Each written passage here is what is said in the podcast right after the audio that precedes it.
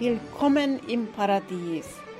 Unter paradiespodcast.com findest du Themen, wie du dein Leben in Fülle, Freude und Faszination erlebst.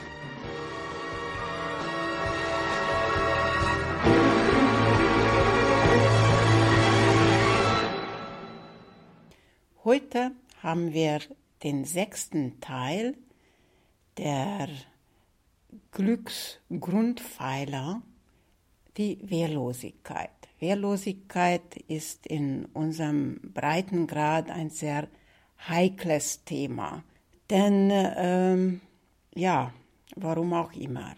Bevor ich auf die Wehrlosigkeit einsteige, zum fünften Teil der Freude noch nachträglich ein paar Worte.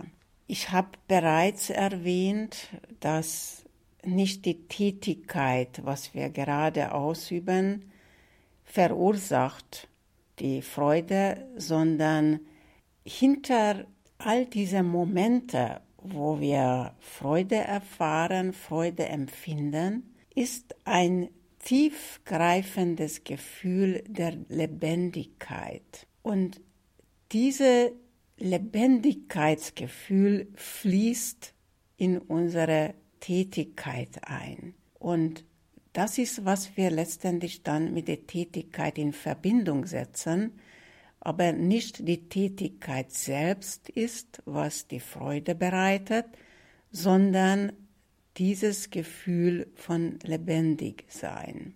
Und das ist präsent sein. Präsent sein in allem, was ich tue, die wache, lebendige Ruhe zu spüren. Das im Hintergrund des Tuns. Die Freude am Sein, die Freude daran, bewusst zu sein. Und wenn wir schon so weit sind, dass wir diese Freude empfinden, Freude allein dadurch, dass wir sind, dass es uns gibt, dass wir uns erinnern, wer wir sind, dann wird es verständlicher, der nächste Grundpfeiler des Glücks, nämlich die Wehrlosigkeit. Denn Abwehrmechanismen sind aus dem Irrglauben heraus entstanden, getrennt zu sein, getrennt sein von unserem Schöpfer, von der Schöpfung, von allem, was ist. Und in erster Linie zuerst mal von uns selbst. Denn unser Selbst ist der Schöpfer. Wenn du glaubst, dass dein Schöpfer, das heißt dein Selbst, seine Schöpfung dir selbst etwas Schlechtes wünschen oder tun würde, dann wäre das eine Torheit, oder? Denn das würde nichts anderes heißen, als dass du dir selber etwas Schlechtes wirst. Dann würdest du überall Gefahr erwarten, dann würdest du an Angst festhalten, an Abwehr festhalten. Und das sehen wir überall. Das Ergebnis ist Krise, Krankheit, Krieg, Katastrophe. In kleinem wie im großen. Und alles fängt mit dem Augenblick an. Im Augenblick bewusst zu sein, was gerade ist. Im Augenblick bereit sein, meine Abwehrmechanismen zu erkennen und niederlegen. Das fängt damit an zu erkennen, im Augenblick zum Beispiel, dass ich einsehe, dass die Situation, die im Augenblick von mir verlangt, ist einfach. Das heißt, ich bin bereitwillig, das zu tun, was gerade zu tun ist. Und dann bin ich in Frieden. Ich bin im Frieden damit, was ich tue und während ich es tue. Das ist das Annehmen des Augenblicks. Der nächste Schritt aus dieser Bereitwilligkeit wächst nämlich die Freude, was wir vorher besprochen haben, nämlich das Erkennen, dass ich erschaffen wurde von meinem Selbst, vom Gott oder vom Leben und das Leben in mir ist die Freude, das bin ich, dann kommt daraus, dass ich nur Schönheit, Frieden, Freude, Gott und Glück des Seins erlebe.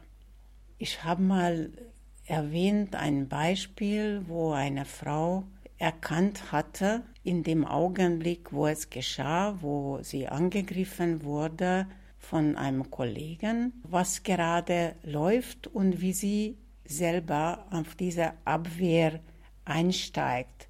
Und durch die Abwehrmechanismen, wie sie bisher immer wieder die gleiche Situation, die gleiche Streit, den äh, gleichen aus, die gleiche Auseinandersetzung provoziert bzw. auch aufrechterhalten hatte. Und durch das Erkennen und Niederlegen dieses Abwehrmechanismen, das heißt Erkennen die Reaktion im Augenblick in mir, dass ich wahrnehme, wie ich gerade reagiere und davon Abstand nehme, erkenne und stehen lasse das ist alles. Das ist nicht mehr und nicht weniger. Und wenn du bereit bist, das stehen zu lassen, und das ist eine Entscheidung, ich entscheide im Augenblick, ich lasse es stehen. Und ich denke darüber nichts. Das heißt, ich gebe keine Bewertungen da rein, sondern ich mache einfach einen Schritt hinter mir, nehme die Position des Beobachters an, den neutralen Beobachters, der alles sieht und ohne zu bewerten stehen lassen kann. Das ist alles. Es gibt eine schöne Geschichte von einem Zen-Meister, dem es geschah, dass äh, die Tochter eines Nachbarns schwanger wurde und die Tochter wollte den Vater zuerst nicht verraten. Da die Eltern sie aber gezwungen haben, hat sie dann den Zen-Meister genannt. Die Eltern liefen zum Zen-Meister, haben ihn beschuldigt, dass er die Tochter geschwängert hatte. Die Antwort des Zen-Meisters war einfach die Frage, ist das so? Also er hat weder die Aussage in dem Sinn beneint oder bejaht, er war nicht oder war, sondern einfach zurückgefragt, ist das so? Das war keine in dem Sinn Antwort und trotzdem die Eltern liefen überall hin und erzählten, ja, der Zen-Meister hat die Tochter geschwängert und dann brachten das Kind zum Zen-Meister, er soll für das Kind sorgen. Verging die Zeit und irgendwann hat die Tochter doch gestanden, also wer der Vater sei, und dann liefen die Eltern wieder zum Zen-Meister wollten das Kind wieder zurückhaben und haben ihn erzählt, die Tochter hätte gestanden, wer der Vater sei. Da war die Antwort des Meisters nochmal dasselbe. Ist das so? Also er ist gar nicht darauf eingegangen. Nun, es stellt sich in unserem tagtäglichen Leben die Frage, wie wir uns verhalten sollten in solcher Situation. Also ich hoffe, dass ähm, es nicht so was Ähnliches passiert mit euch, aber auch mit kleineren Dingen. Wenn ich mich nicht mit dem identifiziere, was, was auf mich aufgetragen wird, dann kann ich immer zurückfragen, ist das so? Und stehen lassen. Übrigens, es lässt sich sehr gut diese Frage verwenden für alle deine Gedanken, auch in Frage zu stellen und alle deine Glaubensüberzeugungen, nämlich zu fragen, ist das so? Praktiziere zu fragen, ist das so? Ist es wirklich so? Kannst du hundertprozentig sicher sein, dass das, was du gerade denkst, das, was du gerade siehst, wirklich so ist, wie du siehst oder wie du es denkst? Frag dich. Ich wünsche dir gutes Üben und gutes Gelingen. Ist meine Handlungsgrundlage in Übereinstimmung mit meinem Inneren und damit auch mit dem gegenwärtigen Augenblick, dann kann ich sicher sein, dass die Intelligenz des Lebens mich in meinen Handlungen bestärkt.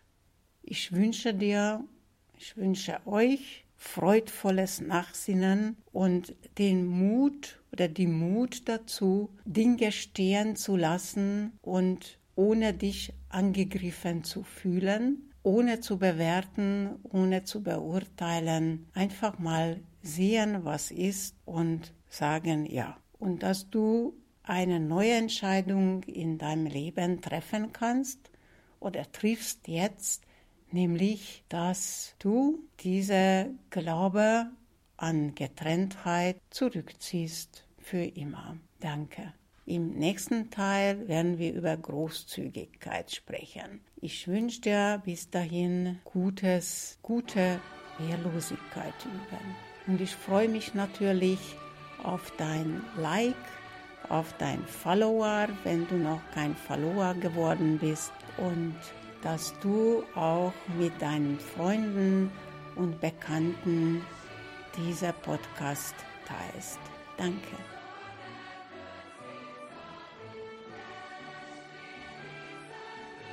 Herzlichen Dank für das Zuhören. Das war das Paradies-Podcast von Katalin Fay. Ich verabschiede mich für heute und wünsche dir, ich wünsche euch eine paradiesische Zeit in Fülle, Freude und Faszination. Bis zum nächsten Mal.